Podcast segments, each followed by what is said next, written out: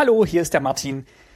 Viele von euch haben wahrscheinlich schon gar nicht mehr damit gerechnet, dass bei der Wandzeitung überhaupt noch mal was erscheint, aber ich will dieses Format nicht sterben lassen und habe auch eigentlich gar keinen Grund dazu, denn es passiert natürlich immer noch das ein oder andere, was sich lohnt, auch hier verpodcastet zu werden. Und eine Sache, die muss ich einfach erwähnen, das ist zwar schon ein bisschen her, ich glaube 14. Mai war das Datum, aber das ist immer noch aktuell und wenn ihr das hier hört, dann müsst ihr sofort zuschlagen. Denn es geht um ein Comic.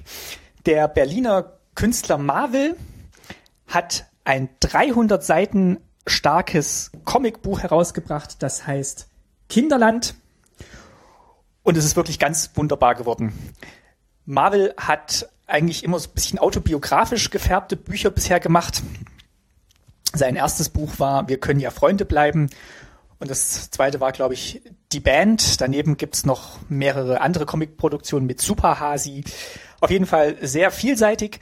Und jetzt hat er eben Kinderland herausgebracht. In Kinderland geht's um einen Jungen, der ist in der siebten Klasse, spielt in der DDR im Jahr 1989.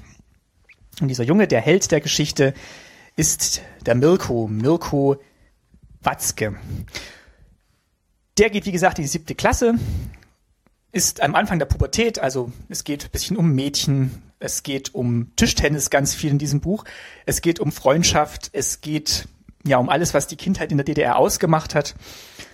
Und zwar nicht so mit dem, dass man immer explizit auf einzelne Sachverhalte gestoßen wird, sondern Marvel macht das wirklich ganz wunderbar, indem man das immer so nebenbei einpflicht, auch manche Geschichten gar nicht zu Ende erzählt, sondern wirklich nur so andeutet, anreißt andere dann in den Vordergrund kommen.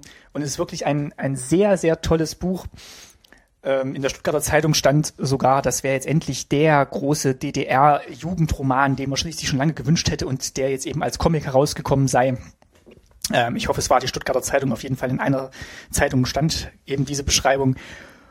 Und ich finde, jeder, der in der DDR Kind gewesen ist, muss dieses Buch lesen und jeder, der nicht in der DDR Kind gewesen ist, muss dieses Buch auch lesen.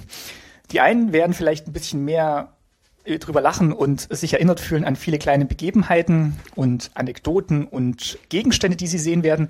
Und die anderen, die das eben nicht kennengelernt haben, die bekommen auf jeden Fall einen sehr guten Eindruck von einer ja, typischen Kindheit in der DDR mit all den Höhen und Tiefen, den guten und den schlechten Seiten.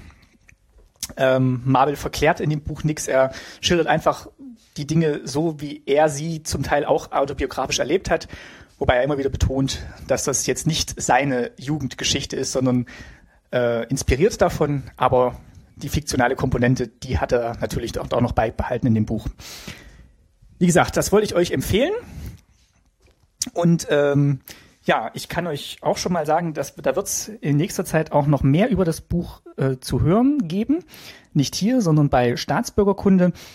Da wird sich, äh, denke ich, vor allem der Breedstorm freuen. Der hat mir nämlich einen Tweet geschickt auf Staatsbürgerkunde. Und äh, ja, hat sich gewünscht, dass wir uns mit dem Thema beschäftigen, beziehungsweise dass ich mich mit dem Thema beschäftige.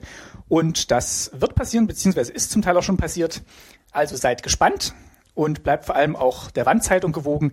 Ich verspreche, in nächster Zeit wird die wieder viel mehr bepinnt werden.